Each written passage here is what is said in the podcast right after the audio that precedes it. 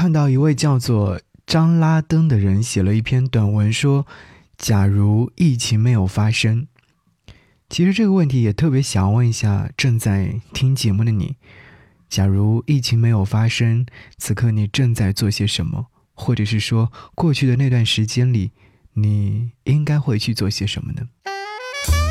给你歌一曲，给我最亲爱的你，最亲爱的你。无论你在哪里，希望有我的陪伴，你依然幸福。假如疫情没有发生，此刻我应该在办公室工作，这和敬业无关，只因为工作能够提供坚实的安全感。放假在家，你我都知道，一直躺着，人只会越来越颓然，随之而来是大脑慵懒、身心疲倦、时光荒废。如此恶性循环，等勃然醒悟，早已为时已晚。线上办公对自制力是考验，无关热爱与否，无关各种情怀，讲求的是职业素养与契约精神。如果所有人都能专业一点、守信一点，我们的生活肯定会更好。人可以自由选择自己的生活，但对于躺在舒适区里这样的一种事情，我敬而远之，因为。要是真有我的性子，那指不定会成什么样。所以，我不断的刺激自己，别躺下，先走起来。如同困得不停打瞌睡，可就是不让自己眼皮合拢。其实也知道合拢睡上一觉该多舒服啊，也知道早晚有天会合上眼，但耳边总会响起警钟，不是现在。曾经看到安迪沃霍尔的哲学里的一段话，很适合分享。我喜欢城市胜过乡村的另一个原因是，城市的一切皆以工作为依归，而乡间的一切则以休闲为依归。我喜欢工作胜于休闲。在城市里，即便公园里的树木都必须努力工作，因为靠它们制造氧气。和叶绿素的人数难以估计。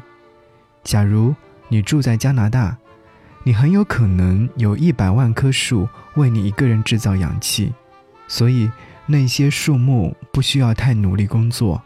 反之，时代广场一株盆栽里的树木就得为上百万人制造氧气。在纽约，你的确需要拼命，连树木也知道。你看，他们就知道了。你看，他们确实知道了。好，欢迎你来分享一下。如果说没有疫情的话，此刻你正在做些什么？节目下方留言就可以。当然，如果说你想要看张扬，移民电台主持人的生活日常的话。你可以在 B 站当中搜索“张扬的小世界”，就可以找到我的 Vlog，看到我用视频拍下来的一幕又一幕。请记得点赞和分享。